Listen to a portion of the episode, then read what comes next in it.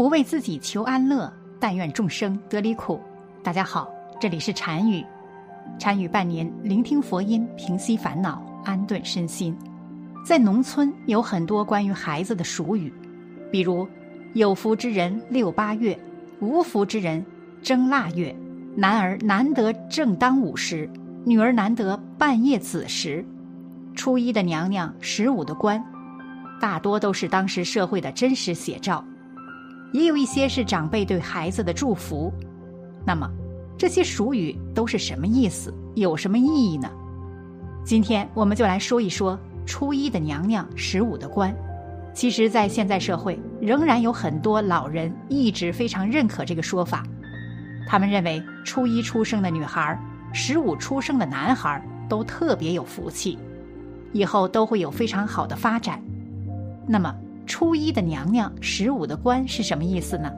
农村俗话“初一的娘娘，十五的官”是什么意思？真的准确吗？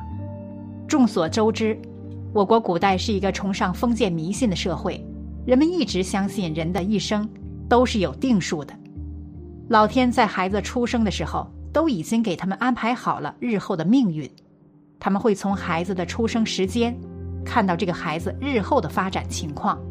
看这个孩子是有福气的还是没福气的。初一的娘娘，十五的官，字面上的意思就是大年初一出生的女孩以后会当娘娘，正月十五出生的男孩以后会当大官。为什么这么说呢？其实这里的初一是指大年初一，是一个特别喜庆、特别热闹的日子，家家户户都放下了手边的工作。欢欢喜喜的过大年，每个人都由衷的开心与快乐。在他们看来，这一天出生的女孩特别有福气，会给人们带来快乐与幸福。长大以后一定会非富即贵。当时社会，在老百姓的心目中，最富贵的莫过于宫里的娘娘，所以才会有初一的娘娘一说。至于十五的官。其实跟初一的娘娘差不多，十五就是指正月十五元宵节那一天。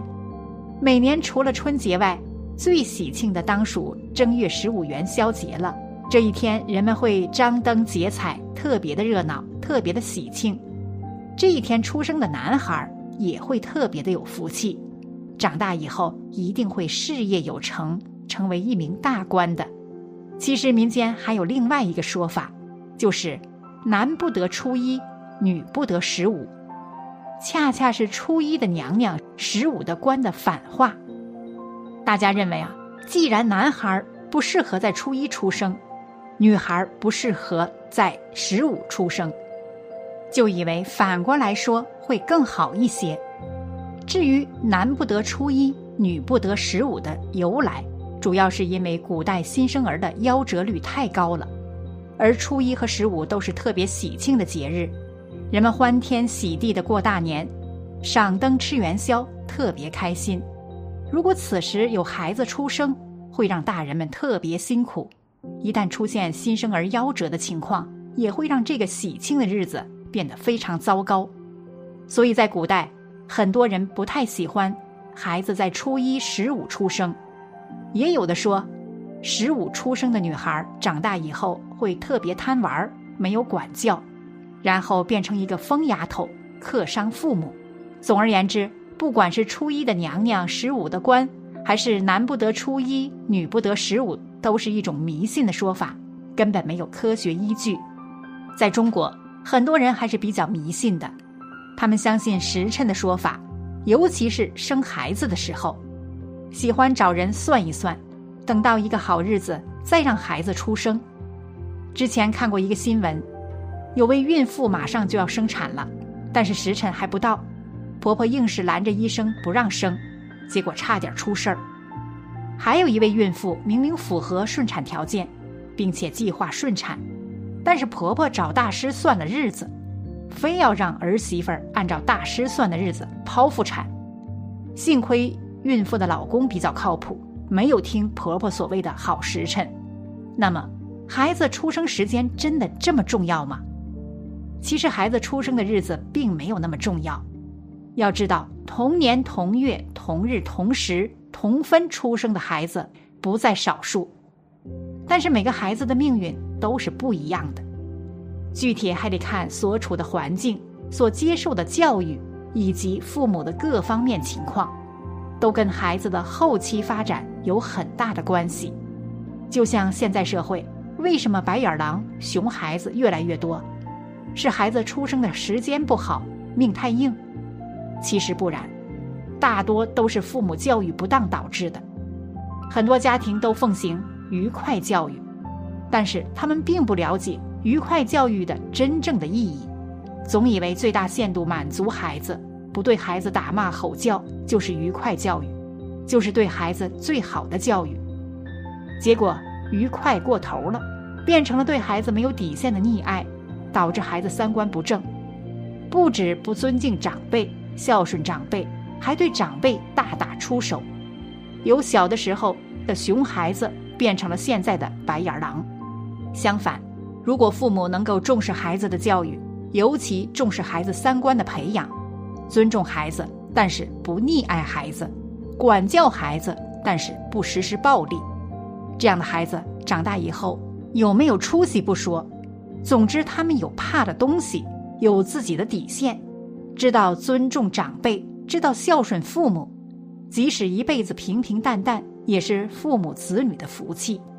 那么，在佛教中，初一和十五又是为何重要呢？农历初一和十五是什么日子？初一、十五是一个月中的具体两天。初一是农历每月的第一天，十五是农历每月的第十五天。同时，初一、十五也是佛教中的十斋日。地藏经言：“能于是十斋日，对佛菩萨诸贤圣像前，读是经一篇，东西南北百由旬内，无诸灾难。”再者，由于初一是每月的第一天，十五是每月一半的日子。按照传统习俗，有到寺院烧香拜佛、祈求平安、福报等做法，或者在家里吃斋、念佛、念经、供养等做种种善事活动，以培福增德。十斋日中，初一和十五两日均为四天王太子巡视凡间的日子。是日，天神按行人见，评善良恶。查量时间，凡人罪恶深浅，增减凡人福禄寿命。初一十五食素，不仅是增添了自己的福分，也是为方圆之内的人祈福福分，造就自己的功德。农历初一和十五对佛教来说有何特殊？农历初一和十五对于佛教来说到底特殊在哪里？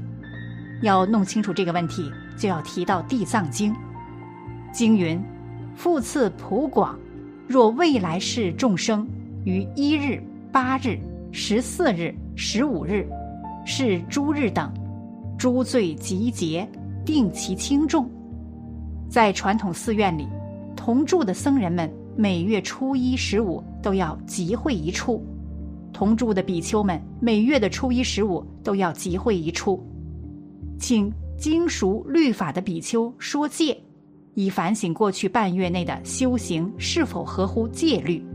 若有犯戒者，则于大众前忏悔；而作为在家佛弟子的居士们，则在这样的日子里戒斋静心，吃素净食物。佛教的素望戒斋、初一十五吃素，在今天得到了越来越多的现代科学的支持。按照潮汐理论。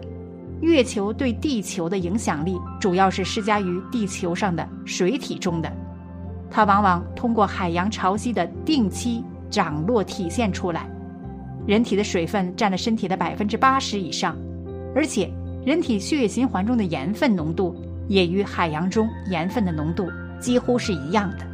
因此，每当宿望日，即初一十五，海洋潮汐的变化。因月亮的盈亏影响而达到了最大值的时候，我们人体内部血液涌动的潮汐也达到了最大值。这时候，人的气血要么最盛，要么最衰，总之情绪就会陷入极端的状态中。从这个角度来看，初一十五斋戒，你就会明白为什么这时候吃素斋戒有更大的功德。所以说，出生时间并没有那么重要，最重要的还是孩子的健康以及后期的教育问题。好了，本期的视频就为大家分享到这里，感谢您的观看。禅语陪您聆听佛音，平息烦恼，安顿身心。如果您也喜欢本期内容，请给我点个赞，还可以在右下角点击订阅或者分享给您的朋友。您的支持是我最大的动力。咱们下期再见。